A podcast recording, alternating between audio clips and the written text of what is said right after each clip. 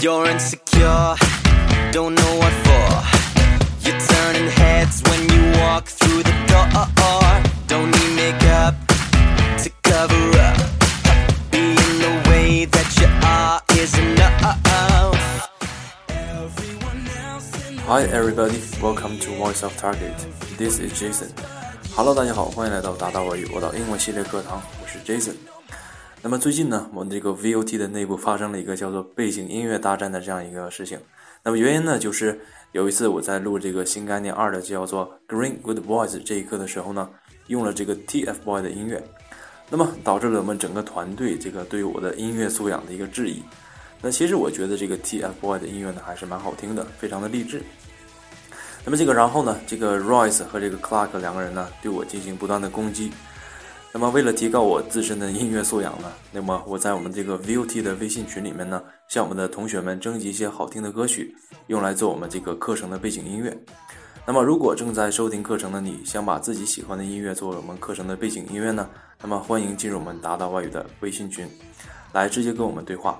那么今天的背景音乐呢，是由我们的 VOT 第四团的一位学员推荐的，叫做 What Makes You Beautiful。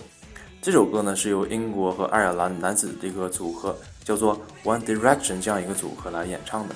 那么这首歌呢，这个非常的这个活力四射。那么在这首充满活力的歌曲当中呢，我们来看今天的课程。好，今天我们要学习的是新概念二的第十五课，标题叫做 Good News。好，按照惯例呢，首先为大家朗读一下本篇文章。Good news. The secretary told me that Mr. Hemsworth would see me. I felt very nervous when I went into his office. He did not look up from his desk when I entered. After I had sat down, he said that business was very bad. He told me that the firm could not afford to pay such large salaries. Twenty people had already left. I knew that my turn had come. Mr. Hemsworth, I said in a weak voice, don't interrupt, he said. Then he smiled and told me I would receive an extra thousand pounds a year. 那么看到这个标题 “Good News” 的时候呢，有很多同学说：“老师，我会翻译，这个翻译成好消息。”好，那么翻译成这个好消息呢，的确是没有错啊，就是好消息的意思。那么本文呢，翻译的是更加的有文采一点，翻译成了一个叫做“佳音”啊这两个字。那么本篇文章呢，讲的的确是一个好消息，讲的是这个作者被老板叫进办公室之后呢，老板说，这个公司最近非常不景气，那公司呢已经支付不起这样一个工资的一个开支，有二十个人已经离去了。那么作者听到这个事情的时候呢，想到那么下一个该走的应该是作者了，应该是我了。那么接下来这个老板说什么呀？老板微笑的跟作者说，我每年呢将会给你多给你一千英镑的额外的收入。那么对于这个文中的我来说呢，的确是一个 good news。好，接下来我们看一下本文的重点内容。OK，Number one，我们来看一下这句话：The secretary told me that Mr. Hemsworth would see me。那秘书呢告诉我，这个 Hemsworth 先生呢要见我。好，这里面说一下 would 这个词，would 呢在这里面不是表示单纯的过去将来时，而表示的是想怎么怎么的，要怎么怎么的意思啊。好，举一个例子。What would you like to have？你想要吃什么呢？或者是你想要喝什么呢？好看下一个例子，John wouldn't lend me his bicycle。约翰呢不愿意把他的自行车呢借给我。好，这里面是这个 would 的用法，大家注意一下。好，接下来我们看一下第二句话，I felt very nervous when I went into his office。那么当我走进他的办公室的时候呢，我感到非常的紧张。好，这里面讲一下 nervous 这个形容词。好，第一个呢，它表示的是神经质的，而且神经紧张的。好，举个例子，She is a nervous woman。她是一个神经质的女人啊。Do you see that the nervous smile on her face？你看见她脸上那个神经质的微笑了吗？好，那么第二个意思呢，它表示的是紧张的、担心的，或者是情绪不安的。好，I feel very nervous before exams。在考试的考试之前呢，我感到非常的紧张。好，下一个例句。He had he had never spoken in public, so he was very nervous. 他从没有当众讲过话，因此呢，他非常的紧张。好，第三点想要强调的是，与 nervous 容易混淆的一个词叫做 irritable。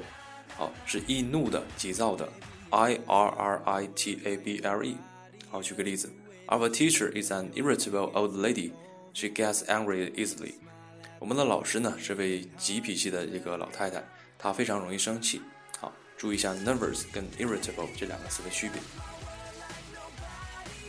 好，接下来我们看第三句话。He did not look up from his desk when I entered. 我进去的时候呢，他连头也没抬。呃，这句话中呢，看一下 look up。look 呢，它的本意是看瞧。那么这个 look up 一般表示原先在埋头干什么，然后之后呢又抬头去看。好，举个例子，He looked up from his book when he heard a noise。那么他听到声音之后呢，就抬起了头。